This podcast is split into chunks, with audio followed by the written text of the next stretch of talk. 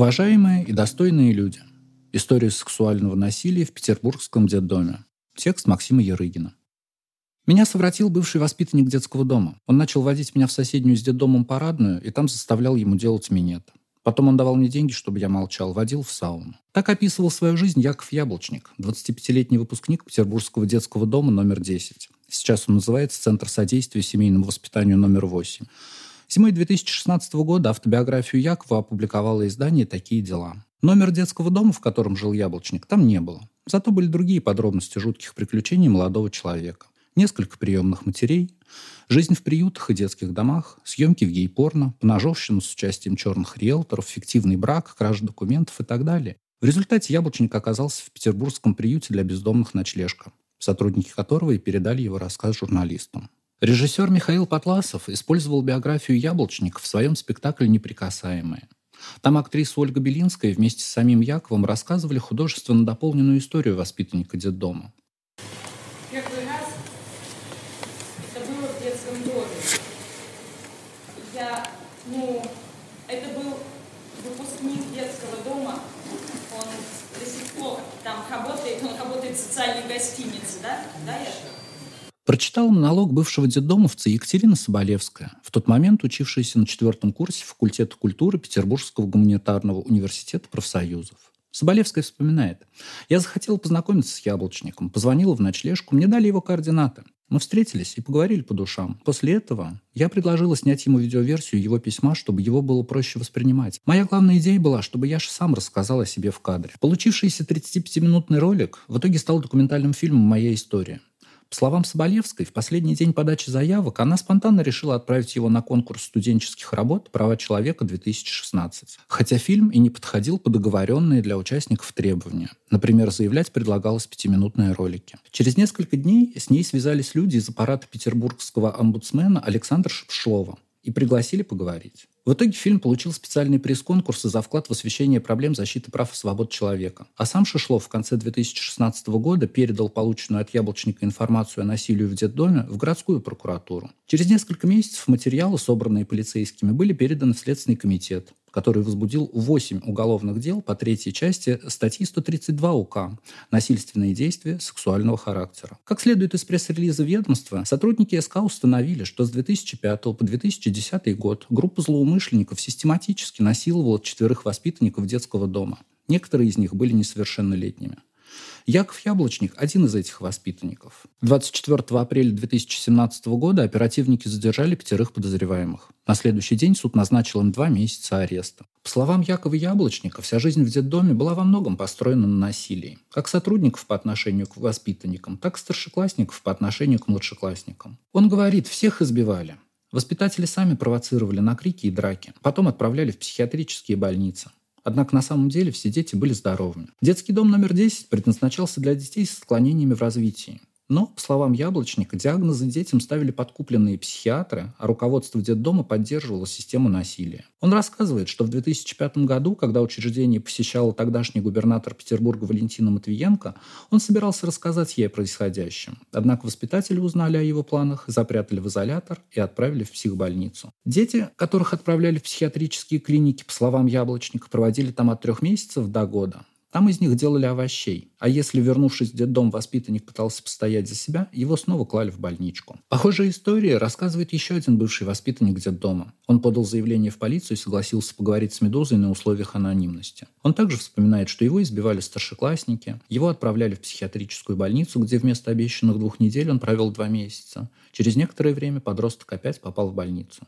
Он вспоминает. Я взял веревку и сделал вид, что душу себя. Неудачно пошутил, сделал это по приколу. А другие воспитанники вызвали медсестру, и я снова оказался в психушке. В сексуальном насилии Яков Яблочник обвинил нескольких воспитанников детского дома.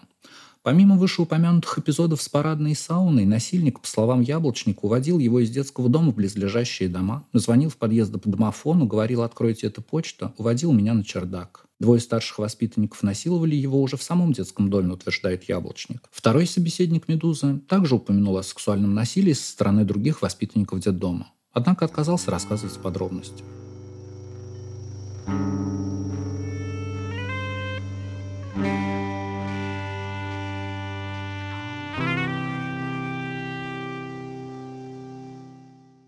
Двое из пятерых задержанных за насилие – бывшие воспитанники детдома. Еще трое обвиняемых имели прямое отношение к самому учреждению и к школе номер 565, которая примыкает к зданию детдома. Именно там учатся его воспитанники. Самый известный из задержанных – 70-летний заслуженный учитель России с 40-летним стажем Станислав Виноградов, которому еще в 2004 году присвоили медаль за гуманизацию школы Санкт-Петербурга. В последнее время он работал методистом школы номер 565. Как рассказывал московскому комсомольцу Андрей Лапов, его издание представил как эксперт по сексуальным преступлениям угрозыска Санкт-Петербурга. Виноградова обвиняли в домогательствах к воспитанникам еще когда он в 1980-х годах работал директором вспомогательной школы-интерната номер 6 Красногвардейского района. Лапов утверждает, я не могу раскрывать тайны следствия, но скажу, что новые свидетельства по Виноградову появляются с каждым днем. Он часто приглашал детей домой, и он не отрицал это на допросе. Очень много было изъято материала из его квартиры, что подтверждает. Дети часто находились у него в гостях. Правда, Виноградов объяснил, что ребята приходили просто попить чаю. Эксперт добавлял, что в архиве директора 565-й школы было найдено большое количество альбомов с детскими фотографиями, и что последние пару лет Виноградов мог и не заниматься совращением детей по возрасту и состоянию здоровья. Фамилия Лапова фигурировала в публикации московского комсомольца, когда она была размещена на сайте издания 2 мая, однако затем оттуда исчезла. Теперь это интервью с неназванным экспертом. Самого Лапова при этом также обвиняли в домогательствах к мальчикам и сотрудничестве с насильниками. На запросы «Медузы» о комментарии Лапов не ответил. В московском комсомольце «Медузе» пояснили, что Лапов просил убрать свою фамилию, поскольку на него наехали. А дело против насильников хотят замять их высокопоставленные покровители. Друзья и коллеги Виноградова не верят обвинениям в адрес бывшего директора. Так, Надежда Фролова, работавшая в 565-й школе с момента ее основания и бывшая, в частности, классной руководительницей Якова Яблочника, в разговоре с «Медузой» уточнила, что фотографии, найденные при обыске у Виноградова, не носят эротического характера. Это просто фотографии учеников и выпускников. Она поясняет, каждый спешил поделиться с директором своими успехами в жизни. Спортивные победы, выступления на праздниках, школьные будни, свадьбы, фото своих детей. Бывшего директора Фролова считает уважаемым и достойным человеком. Похожим образом говорит о Виноградове еще одна учительница, работающая в 565-й школе, Ирина Егорова. «Я ни разу не слышала, чтобы он на кого-либо кричал или кого-то хоть раз оскорбил», рассказывает она. Станислав Михайлович живет школой, он отдает ей все свои силы искренне, от всего сердца. Он знает всех учеников по именам, переживает за их жизненные неурядицы, с трепетом относится к фотографиям, которые приносят ему выпускники, чтобы показать свою жизнь и жизнь своих товарищей. Обвинение в адрес Виноградова Егорова считает абсурдом. Она говорит, дверь в его кабинет почти всегда открыта. Станислав Михайлович не может быть причастен к этому делу. Я никогда в это не поверю в сходных выражениях охарактеризовал Виноградова Антонина Просвиркина, который знает преподавателя с 1974 года. Имя Станислава Виноградова не впервые появляется в СМИ. В 2014 году «Медуза» писал, как он уволил из 565-й школы гомосексуальную учительницу с формулировкой за аморальный поступок. Обсуждать Виноградова с «Медузой» сейчас бывшая преподавательница отказалась. Андрей Лапов рассказывал московскому комсомольцу и о других обвиняемых. Например, эксперт утверждал, что под подозрением давно находится единственный задержанный сотрудник детдома номер 10, 46-летний Михаил Елен, бывший замдиректора учреждения, в последнее время работавший старшим воспитателем. Лапов утверждал, что однажды соседка случайно застала Елена, когда он занимался сексом с мальчиком, а также обвинил Елена в том, что он тратил деньги воспитанников детдома на покупку загородной недвижимости. Воспитанница детдома Виктория Приказчикова не верит в обвинение в адрес Елена. По ее словам, когда она попала в детдом и из-за стресса плакала и пыталась спрятаться, именно Елен помог ей успокоиться и освоиться. Она рассказывает. Вечером первого дня в детдоме в группу пришел Михаил Алексеевич, протянул мне большущий красный портфель и сказал, что дарит его мне. Когда я его открыла, обнаружила, что портфель забит раскрасками, красивыми фломастерами и карандашами, тетрадиками и красками. А еще там было много сладостей. Она рассказывает, что Елен давал своим подопечным много полезных советов, и за помощью к нему обращались даже выпускники. Виктория замужем за Михаилом Приказчиковым, братом еще одного обвиняемого, 33-летнего Павла Приказчикова. Бывший ученик 565-й школы и сын, работавший в детдоме вахтерши, приказчиков единственный из обвиняемых, кто признал свою вину, заявив в разговоре с журналистами, что участвовать в оргиях с детьми его заставляла администрация. Несмотря на это, Михаил Приказчиков отрицает обвинение в адрес брата и считает, что свои признания он давал под давлением. Брат утверждает, человека просто забили. Я его знаю, он слабохарактерный. Да, пил человек, ну как пил, отдыхал, но чтобы такое, что ему сейчас приписывают сделать, это нереально. Под давлением человек может сказать все, что угодно. По обвинениям в сексуальном насилии над воспитанниками детдома номер 10 также арестован Кирилл Поколюк, выпускник учреждения, которого якобы совратил все тот же Станислав Виноградов. Именно о Поколюке шла речь в автобиографии Якова Яблочника. Последние годы Поколюк работал куратором в «Мечте». Это социальная гостиница для молодых людей в трудной жизненной ситуации. Она находилась в нескольких кварталах от детдома. Сотрудники социальной гостиницы содействовали трудоустройству своих постояльцев, помогали им искать жилье и вообще сопровождали выпускников детдомов и интернатов, которые начинали самостоятельную жизнь. Мечта много сотрудничала с петербургскими бизнесменами и благотворителями. Так шефство над гостиницей еще 20 лет назад взяла одна из дочерних структур «Газпрома». Руководитель, сотрудничавший с мечтой благотворительной организации Центр Нобелевского наследия Константин Породский подтвердил «Медузе», что они вместе организовывали детские праздники и помогали деткам. В последние три года, по его словам, сотрудничество прекратилось из-за отсутствия финансирования. На странице Покулюка ВКонтакте много совместных фотографий с чиновниками и знаменитостями, посещавшими мечту. Губернатором Петербурга Георгием Полтавченко, спикером местного парламента Вячеславом Макаровым, Максимом Галкиным, Игорем Корнелюком, Ксенией Собчак и другими. Собчак приезжала в гостиницу вместе со своей матерью, сенатором Людмилой Нарусовой. Нарусова подтвердила «Медузе», что однажды была в социальной гостинице «Мечта», где, цитата, работал один из этих ублюдков. Она говорит, «Я приехала с дочкой подарить подарки к Новому году. Мы с Ксенией привозили туда одежду, одежду, сладости. Нарусова отметила, что общая фотография с сотрудниками гостиницы – обычная процедура для такого рода мероприятий. Московский комсомолец приводил рассказ о Поколюке неназванной девушке, которая познакомилась с ним на концерте певицы Ирины Круг. По ее словам, Поколюк предложил провести ее на концерт бесплатно, сказав «Предъявим на входе, что ты тоже сирота». Знакомая обвиняемая отметила, что он любил бывать на светских мероприятиях, куда его неизменно пропускали по удостоверению. Собеседница МК рассказывает, «Мы думали, что он живет со взрослым мужчиной. Кстати, на концерт он никогда не ходил один. С ним постоянно находился мужчина его возраста, совсем юная девочка и двое мальчишек. О последнем из арестованных, 30-летнем выпускнике того же детдома Андрея Славьеве, почти ничего не известно. Поначалу он проходил по делу как пострадавший, однако в итоге несколько человек признались, что он их насиловал. До сих пор неизвестны имена адвокатов арестованных. По словам Михаила Приказчикова, к его брату и другим обвиняемым приехали юристы из Москвы, но ему не дают с ними общаться. Бывший воспитатель детдома Валентин Михайлов утверждает, что адвокаты пока не готовы раскрыть свои карты. Сначала надо, чтобы следствие сделало первый ход. Ни один из обвиняемых, кроме Павла Приказчикова, свою вину не признал. Стыдно рассказывать об этом. Это было каждую неделю.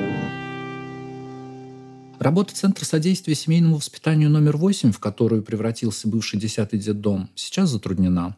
У желтых стен здания, построенного в форме буквы «Н», то и дело появляются люди с телекамерами и машины следственных органов. Работники учреждения отказываются общаться с журналистами, а при попытке позвонить в организацию по телефону говорят, что все находятся на совещаниях. По словам собеседников «Медузы», знакомых с ситуацией, сотрудники и воспитанники в последнее время обсуждают исключительно уголовные дела против своих бывших коллег. Не дает публичных комментариев и Наталья Федорова, почетный работник общего образования с 1991 года, работающая директором детдома. Издание «Лайф» утверждало, что дома у Федоровой был проведен обыск. Газета «Московский комсомолец» сообщала о задержании директора и цитировала источник следственных органов. Источник якобы рассказал, что следователей поразила роскошная атмосфера ее квартиры. Несколько воспитанников детдома сообщили «Медузе», что Федорову уволили с ее поста, однако других подтверждений этой информации найти не удалось. В похожем осадном положении находится и школа номер 565, где работал Станислав Виноградов и учился Яков Яблочник. На ее входной двери даже повешено специальное объявление о том, что присутствие журналистов на территории школы разрешается только с письменного разрешения администрации Кировского района. Уполномоченная по правам ребенка в Петербурге Светлана Агапитова рассказала «Медузе», что сейчас городские власти разрабатывают план, который позволит минимизировать давление на нынешних воспитанников детдома. По ее словам, чтобы не травмировать детей, их развезут по летним лагерям и санаториям в Ленинградской области, где они смогут спокойно закончить учебный год, но в то же время будут в зоне досягаемости для следователей. Агапитова продолжает. До подопечных детдома все это, конечно, сильно отразилось. Необходимо понимать, что речь идет о детях с ментальными особенностями. У половины инвалидность – это коррекционные детки. На них сейчас все вокруг давят. И обыски, и допросы. Мы попросили, чтобы на всех следственных мероприятиях присутствовал специалист по коррекционной педагогике, дефектолог. Ведь есть и такие дети, которые путают даты и время, не понимают те вопросы, которые им задают. Агапитова отдельно отметила, что не готова комментировать ход следствия. По ее словам, детские дома – это закрытая система, а воспитанники коррекционных учреждений лишь не так давно начали социализироваться и учиться в обычных школах. Доктор медицинских наук, психотерапевт Лев Щеглов также говорит, что закрытость подобных сообществ – это среда, в которой часто возникает насилие сильных над слабыми. Щеглов поясняет, я часто выступаю в качестве специалиста или эксперта по подобным делам, где речь идет о закрытых сообществах. У меня в практике были казарменные дела, подростковые тусовки со своими подвальчиками. Это не только педофилия, это злоупотребление властью, использование беспомощного положения ребенка, тем более с особенностями развития. Развивается агрессия, желание использовать слабость другого человека. Это страшная вещь. Многие бывшие воспитанники детдома номер 10 уверены в том, что обвинения в адрес администрации учреждений и других арестованных ложные. Илья Гриневич, живший в детдоме в одни годы с Яблочником, убежден, что все происходящее – его месть за то, что ему не выдали еще одну квартиру вместо тех, которые он якобы продал. Гриневич утверждает, в детдоме не могли это сделать. Яша сказал, что он будет мстить. По его словам, воспитанники детдома действительно иногда дрались между собой, но всегда быстро мирились, и никакого насилия со стороны воспитателей или администраторов не было. Ложью и клеветой называет обвинение Яблочника и другой выпускник детдома Илья Качалов. Он говорит, Яблочник любит публику, ему деньги платят, наверное, за его слова. Я этих людей хорошо знаю. У нас ничего, о чем говорит Яша, не было. Если бы было, то все бы знали. Качалов считает, что показания на обвиняемых воспитанники детдома давали под давлением. Гриневич и Качалов организовали группу поддержки обвиняемых во ВКонтакте. По состоянию на 17 мая в ней состояло 218 человек. В отдельной группе, посвященной лично Станиславу Виноградову, 83 человека. Омбудсмен Агапитова говорит, что ей известно о девяти воспитанниках детдома, заявивших о сексуальном насилии в свой адрес. Яков Яблочник знает о восьми заявителях. Причем, по его словам, два человека от своих показаний уже отказались из-за угроз в свой адрес. Сам он сейчас живет у друзей на окраине Петербурга и приходит на интервью с корреспондентом «Медузы» в черных очках и бейсболке, опасаясь за свою безопасность. Яблочник считает, что его могут избить и даже убить. В подтверждении своих слов он показывает сообщения в соцсетях с угрозами. Вот, например, одно из них. «Людей посадил, до самоубийства довел. Но, надеюсь, справедливость восторжествует, и за клевету посадят тебя, и ты с позором, как Чикатило, опустишься. Яблочник утверждает, что сейчас следователи постоянно следят за ним, оплачивают ему такси, дают ему деньги и говорят, чтобы он сменил имидж, чтобы его никто не мог узнать на улице. Яблочник говорит, они меня не подкупают, они просто идут мне навстречу. Вечером 10 мая Яков Яблочник сообщил «Медузе», что решил уехать из Петербурга как минимум до июня.